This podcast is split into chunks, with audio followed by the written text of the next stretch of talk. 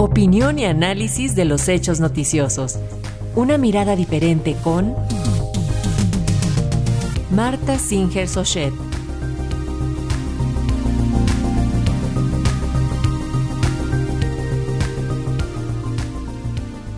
Así es, y esta mañana la doctora Marta Singer Sochet, analista política, académica e investigadora de la Universidad Nacional Autónoma de México, nos va a hablar acerca de este acuerdo en el INE para la paridad de las candidaturas a gobiernos estatales. Recordemos, Alexia, que por ahí hubo un error, dicen los... En la votación. así es, los, este, los consejeros del INE dicen que hubo un error y bueno, votaron mal. Entonces se va a volver a realizar una sesión de Consejo General para determinar la paridad, cuántas mujeres, cuántos hombres tienen que participar como eh, candidatos o candidatas para las elecciones del 2024. Y ya se encuentra la doctora Marta Singer. Adelante, doctora, muy buenos días, la escuchamos. ¿Qué tal? Muy buenos días a todas, a todos, todos. Bueno, pues efectivamente eh, se está discutiendo y eh, pues queda un poco en el en el limbo si el Instituto Nacional Electoral va a tomar otra vez cartas en el asunto o no, si se puede o no se puede volver a votar, si van a llamar a una sesión para volverlo a discutir.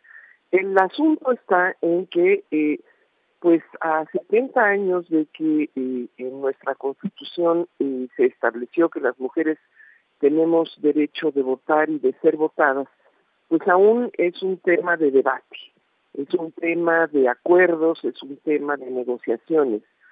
Y eh, pues los primeros, los primeros en, tratar de darle la vuelta a esta obligación constitucional eh, son los propios partidos políticos. Los partidos políticos han ofrecido en numerosas ocasiones resistencias para incorporar a las mujeres en, equidad de condiciones, eh, en igualdad de circunstancias para ocupar cargos públicos. Eh, ni siquiera en sus órganos internos conservan la paridad, mucho menos eh, está en el interés de los partidos pensar o preocuparse porque las mujeres ocupen candidaturas.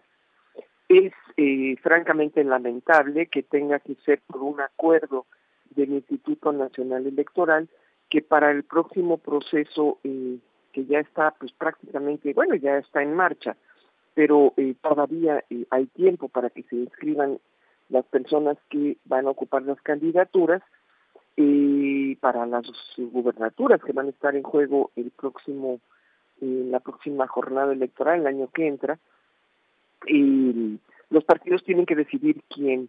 Y es muy interesante observar que aquí lo que importa es eh, qué personas para los partidos, qué personas les van a garantizar el voto y no qué eh, proyecto van a ofrecer a la ciudadanía para que independientemente de la persona que ocupe el cargo, se haga responsable de una agenda específica. Seguimos pues eh, al garete en nuestra eh, pues muy frágil democracia y la responsabilidad que los partidos tienen con la ciudadanía no solamente en términos de lo que ofrecen, de su oferta, de la claridad de eh, lo que proponen, sino eh, también en eh, su función de vehículos de vinculación entre lo que la sociedad exige y lo que el gobierno está obligado a realizar. Aquí lo que les importa a los partidos es quién, no para qué. Y en ese sentido, eh, pues el Instituto Electoral eh, pues todavía tiene que eh, enmendarle la plana a los partidos para que no, eh, no, no abusen de su condición y, como lo hicieron en otros tiempos, lleven mujeres a sus candidaturas exactamente donde van a perder la selección. Es lamentable que tenga que pasar por un debate de acuerdo, no por un, eh, en primer lugar, un acuerdo constitucional que luego a la hora de ir a la, cada entidad federativa adopta eh, particularidades contradictorias entre una entidad y otra, para unos estados es de un modo y para otros es de otro, y luego están los partidos que se resisten a cumplir con esa obligación. Ese es el escenario en el cual se festeja por parte de los partidos, de las autoridades, de los gobernantes. Ese es el, el, espíritu con el que se festeja el 70 aniversario del voto para las mujeres en México. No se trata eh, solamente de llevar igual número, eh, porque el número no nos dice nada.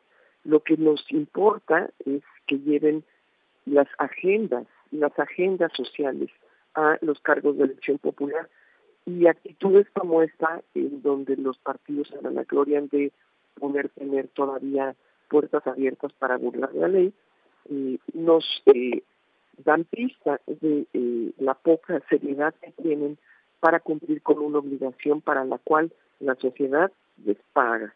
Y por eso tenemos tantos partidos, porque la sociedad se los paga. En fin, ya veremos eh, qué ocurre mientras eh, seguiremos presionando para que los partidos políticos volteen a la sociedad y rindan cuenta. Muy buenos días a todos y a todos. Muy buenos días, doctora, y muchas gracias por este comentario y este análisis que hace a los noticiarios Pulso. Un abrazo.